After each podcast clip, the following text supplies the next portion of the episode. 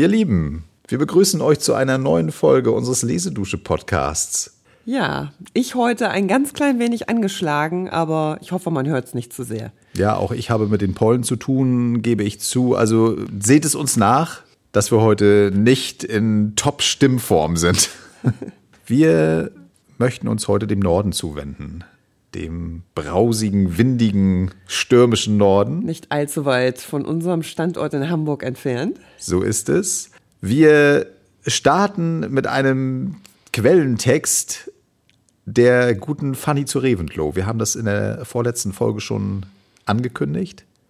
Hören da mal rein, über wen sie da spricht. Und dann treffen wir uns hier zusammen wieder. Also bis gleich.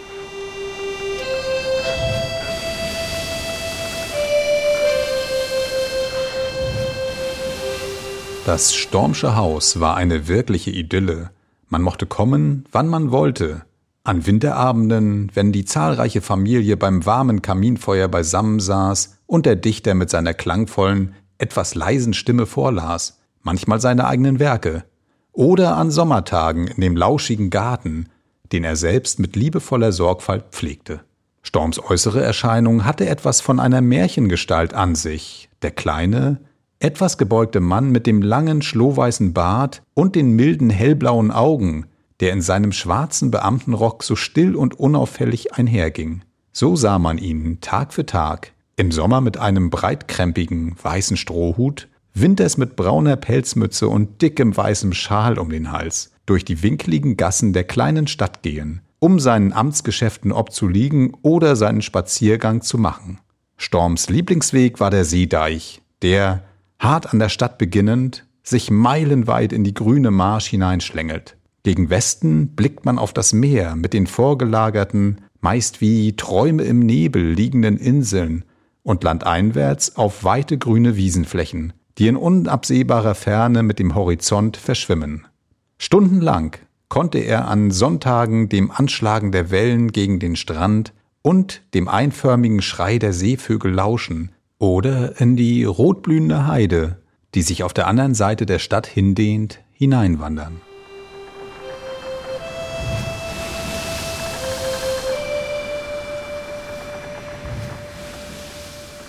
Ja, da sind wir wieder.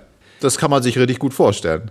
Ja, toll. Also ich bin auch ganz begeistert von dem Bild, was sie da malt. Ich habe irgendwie glattweg an Kai Spitzweg gedacht. ja. Also das hat wirklich was ganz Idyllisches bisschen Poetisches und sehr Friedliches.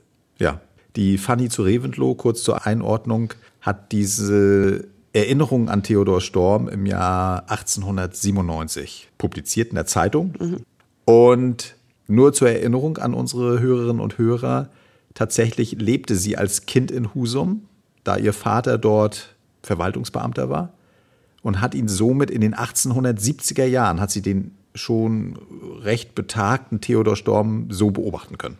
Ja, das war sicherlich auch schon die Zeit, wo er sich dann auch noch mal deutlich mehr seinem Werk widmen konnte und tatsächlich auch viel, das erzählt sie ganz schön, zu Gast war und Gespenstergeschichten erzählt ja. hat. Also das war ja auch eine große Vorliebe von ihm, die Gespenstergeschichte. Und er hat sie so glaubwürdig erzählt, dass sie nachher die Kinder in sein Schlafgemach begleiten mussten, ja, so weil er kommt's. sich selbst ängstigte. Ja. Das ist ganz nett. Ja, das steht auch in diesem kleinen Text, stimmt, das ist interessant. Und äh, ich denke, der Theodor Storm, dem wir dort begegnen, der ist angekommen unser heutiges Thema ist ja nicht Theodor Storm allgemein, sondern Theodor Storm und das Meer. Mhm. Womit wir meinen, seine Heimatverbundenheit, seine Wurzeln dort, die ihn dazu befähigen, diese wunderbar plastischen Texte zu liefern, egal ob das Gedichte sind oder der Schimmelreiter, kommen wir ja später noch zu. Da drin steckt wirklich eine tiefe Verbundenheit zu dieser ja. Gegend. Ja, also fast so was Symbiotisches mit der Landschaft. Ja und auch den Leuten, solange es gut lief, da kommen wir dann ja später noch dazu. Mhm. Aber ich glaube schon auch, dass er die Bevölkerung in diesem Land strich, dass das ihm sehr gefiel. Und ich persönlich muss ja auch sagen, seine Persönlichkeit auch etwas unnahbar, mhm. aber doch in dieser Grundfeste, die wir da ausgemacht haben, sehr faszinierend und solide und ja, spannend im Hinblick auf sein Werk. Ja, bei Theodor Storm musste sich dieses Heimatgefühl aber erst entwickeln. Und jetzt machen wir eine kleine Zeitreise zurück. damit wir das mal nachvollziehen können, wie er das herausfinden konnte für sich. Das finde ich so spannend, dass es nicht von Anfang an da ist, sondern es muss Gründe geben, damit er das erkennt, ich gehöre hier hin und nirgendwo anders und hier kann ich auch meine Fähigkeiten mhm. entfalten und das Leben genießen am Ende des Tages. Ja, er kommt aus Husum. Scrollen wir kurz zurück. Ja. Ist dort geboren. Ja, im, im Jahr 1817 geboren, sagen wir vielleicht auch nochmal der Vollständigkeit Stimmt. halber. Und soll dann Jurist werden. Das ist so ein ganz typischer Berufsweg. Also muss er nach Kiel. Dort mhm. beginnt das Studium. Und er findet das auch ganz gut, das kann man nachvollziehen aus seinen Äußerungen, rauszukommen aus der sehr engen Welt Husums, damals schon hinein. Kiel ist eine ganz andere Welt schon mal. Ja, die Neugier war da. Die Neugier war da und auch dieser Drang, also er ist 20 Jahre alt, als und er das hat ja beginnt. auch mit 15 bereits die ersten Gedichte geschrieben, auch das nochmal hinzuzufügen. Also hat sich sicherlich auch erhofft, auch mal auf Menschen zu treffen, mit denen er sich darüber austauschen kann. Er wechselt dann ein Jahr später mit 21 für kurze Zeit nach Berlin. Das ist ja nochmal jetzt nochmal eine ganz andere Dimension. Absolut kommt ein wenig später wieder zurück, aber trotzdem macht er auch Ausflüge nach Dresden, also dieses Hinausflattern in die Welt. Das mhm. ist auf jeden Fall bei ihm gegeben.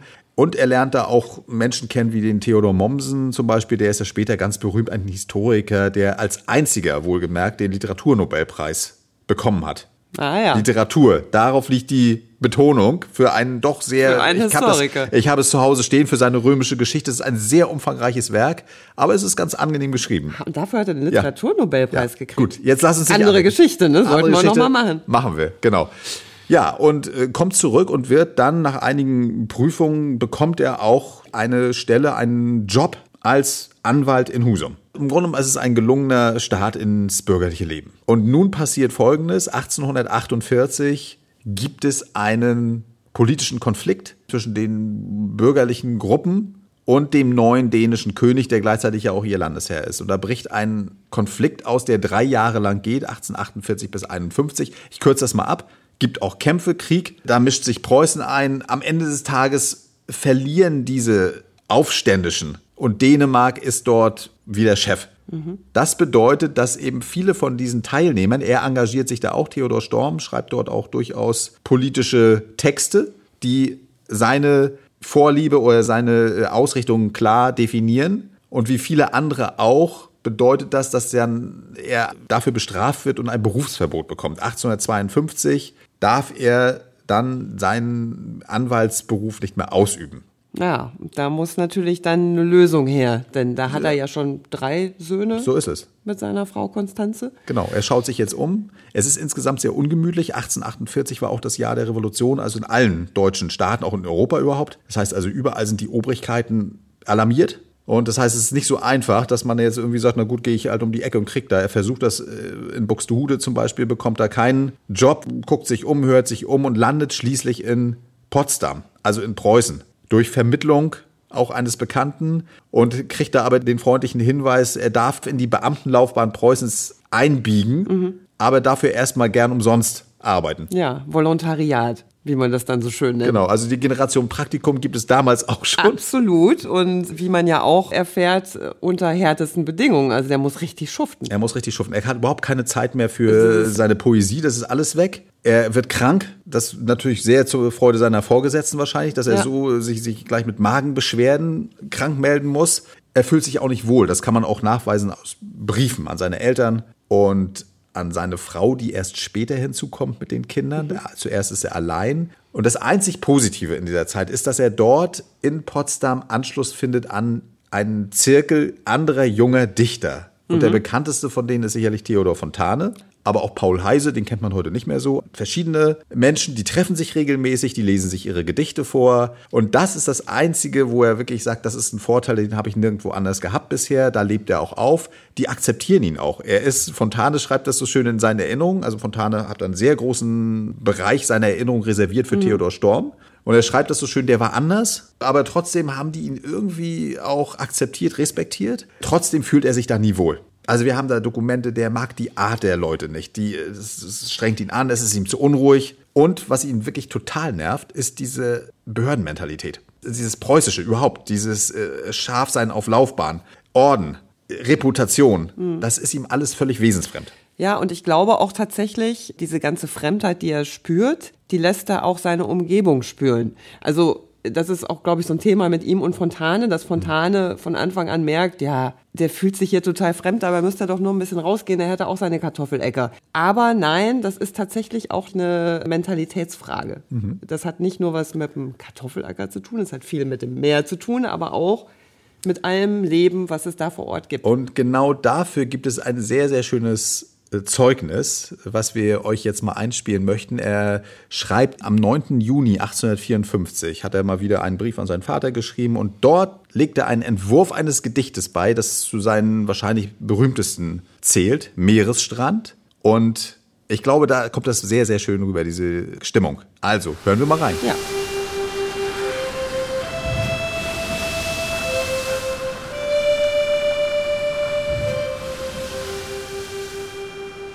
Meeresstrand.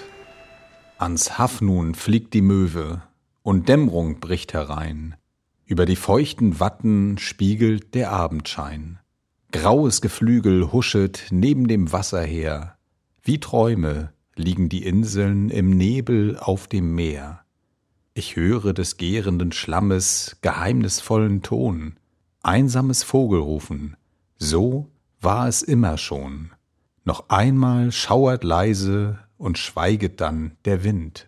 Vernehmlich werden die Stimmen, die über der Tiefe sind.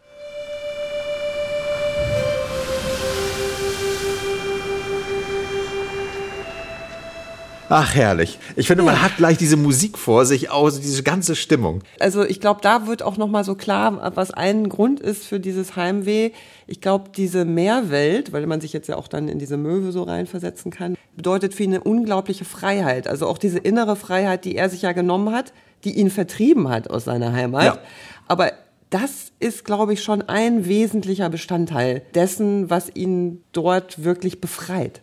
Ja, also in Potsdam ist er da äh, sehr unter Druck, kommt dann aber, jetzt wird alles gut. 1864 ist dieser dänische, dieser Konflikt wird endgültig beendet, indem Preußen offiziell Krieg führt, den gewinnt gegen Dänemark. Schleswig-Holstein kommt zu Preußen und er darf zurück. Ja, das natürlich auch so schnell wie möglich. möchte er das wahrnehmen und beantragt wie ein Wilder schon die ganze Zeit da eine Stelle zu bekommen. Und ja, angekommen ist er mit seiner kleinen oder großen Familie. Mhm. Aber leider stirbt seine Frau Konstanze dann ein Jahr später und das nimmt ihn sehr mit. Aber nichtsdestotrotz rappelt er sich wieder auf, heiratet eine alte Jugendliebe, mhm. Dorothee Jensen und ja, gründet eine neue Großfamilie. Also äh, auf jeden Fall merkt man, also er bleibt ja auch da. Das finde ich ja interessant. Also es ist jetzt nicht so schlimm, dass er ja sagt, ich möchte hier wieder weg. Das zeigt ja auch seine Heimatverbundenheit. Mhm. Er bleibt dann dort und schreibt da sehr schöne Sachen. Und das bekannteste für uns alle wahrscheinlich aus der Schule ist dann der Schimmelreiter. Sein Alterswerk. Äh, was insofern interessant ist, als dass er die äh, Forschung hat das herausgefunden, dass der Kern dieser Geschichte, also eine äh, Sage von einem mhm. Gespensterreiter, die ist schon sehr alt. Das ist schon 1838 gab es eine Sage, die wurde abgedruckt in einem Journal und die kannte er auch. Das Ganze spielt aber in Danzig, also an der Weichsel, ganz woanders. Trotzdem hat er zeitlebens solche Geschichten gesammelt und 1886 im Juli kann man das wohl datieren, fängt er an, an dieser Novelle zu arbeiten. Da ist er dann schon 69 und ist aber in dieser Zeit, das ist ganz tragisch, schon sehr krank. Mhm. Was er nicht weiß, er hat Magenkrebs und er ist so schwach, dass er dann ein Jahr später, 1887, kann er dann irgendwie gar nicht mehr weiterarbeiten. Und da kommt sein Bruder, der ist Arzt und auch sein Hausarzt, kommt auf die Idee, eine Profi hinzuzuziehen aus Kiel. Da findet eine Untersuchung statt mit einem Professor, der sich darauf mhm. spezialisiert hat. Und diese Untersuchung kommt zu dem verblüffenden Ergebnis, dass er gar nichts hat. Das ist wirklich ein böser Trick, muss man sagen. Ja. Das ist Aber ihm so hat es wirklich dann in der letzten Phase seines Lebens nochmal genau diese Hoffnung gegeben, die ihn eigentlich immer bewegt hat, ja. sein ganzes Leben lang. Dass ja. er noch weiter dieses leben und die Freiheit zu schreiben und das alles genießen kann. Richtig, er wird dann kräftiger, er fährt sogar noch mal aus einem Badeurlaub nach Sylt und das bringt ihm so viel Kraft, dass er das durchzieht und im Februar 1888 ist das auch schon fertig, das Werk. Also relativ schnell mhm. und es wird noch zu Lebzeiten im April 1888 gedruckt. Er selbst soll es wohl vor dem Druck der Familie vorgelesen haben und war ein bisschen unsicher Mhm. Hat hinterher wohl nur gefragt, äh, ist es gut gewesen? Was meint ihr? Und der Grund ist wohl, dass er zu seiner Tochter wohl gesagt hat, als junger Mann hätte ich das anders geschrieben. Ja, finde ich ganz interessant. Haben wir uns ja vorher auch noch mal drüber unterhalten. Ja. Was ist jetzt eigentlich seine Meinung zu diesem Thema? es obsiegt ja irgendwie der Aberglaube ja. über die Vernunft im Schimmelreiter. Das muss man ja sagen. Also es gibt die Bevölkerung, die stark daran glaubt, dass die Natur schon alles richten wird oder man bestimmte hexenglaubenartige Dinge tun muss, damit alles funktioniert. Und er glaubt an die Wunder der Technik und ja. hat auch eine Idee, wie er es macht. Ja. Und er scheitert. Absolut. Das ist genau Und das wäre natürlich wirklich eine spannende Frage ob sich das Ende verändert hätte, wenn er gesagt hätte, ich als junger Mann ja. schreibe das. Ja, ja das mit einem ganz sein. anderen Gedanken im das Kopf. Das kann sein, denn der Hauke Hein, das ist ja so ein Emporkömmling mit Eigenschaften ausgestattet, die eben typisch so junger Mann sind. Der will nach oben, der will seinen Willen durchsetzen, der ist aggressiv, der, der will es allen anderen zeigen. Mhm. Also man ist da wirklich mittendrin, auch zum Ende diese furchtbare Szene, als das dann alles der Weltuntergang da ist. Äh, Wahnsinn. Also das merkt man auch, dass er da wirklich tagtäglich war. Ja. Er konnte sich das angucken, er kannte das Mit alles. jedem Detail vertraut war. Ja, die Geräusche. Mit jedem Stein mal einzeln umgedreht, Geräusche, äh, Düfte, Gerüche. Ja. Also das macht richtig Freude. Insofern kann ich schon mal ankündigen, wir haben ein paar spannende Stellen ausgesucht. Die könnt ihr in der Lesedusche finden und mal hören, so ein paar Stellen mhm. daraus. Und abschließen wollen wir dann das Ganze nochmal mit seiner großen Hymne an die Stadt Husum. Richtig, das Gedicht hat er geschrieben, gerade als er den Job verloren hatte. Also da merkt man auch, vielleicht schon ist das eine Vorahnung in diesem Gedicht, die mhm. da drin ist, dass er diese wunderbare Heimat vielleicht verlassen muss. Dass er da vielleicht gehen muss, was er nicht seiner Heimat vorgeworfen hat. Auch da merkt man diese stille, aber sehr ehrliche Verbundenheit. Also ich würde ihn jetzt auch niemals, obwohl wir das sehr betont haben, als sowas wie ein Heimatdichter Nein. oder so bezeichnen. Keinesfalls, was ja auch wohl durchaus mal passiert mhm. ist in früheren Jahren, mhm. weil er hat einen sehr ehrlichen Blick einfach auf alles, was er da hat und schätzt. Ja. Wir sind am Ende angekommen, hören gleich dieses wundervolle Gedicht, bleibt dran und ansonsten freuen wir uns schon auf die nächste Woche. Bleibt uns treu, wir haben da auch schwer was Spannendes vorbereitet. Also, ja. vielen Dank für eure Zeit. Und Macht's Ahoi, gut. kann man mal wieder sagen. So ist es. Tschüss. Tschüss.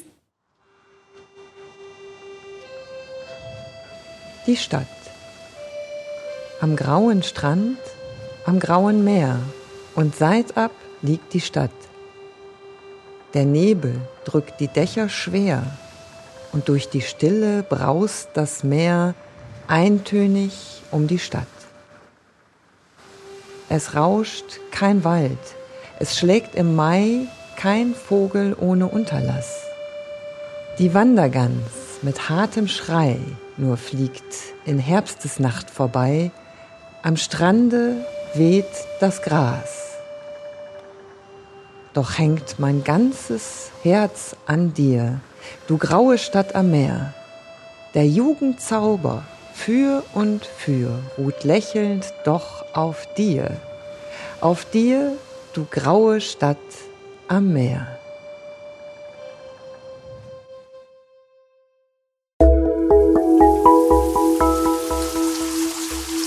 Lesedusche. Entdecke die wohltuende Wirkung des Lauschens.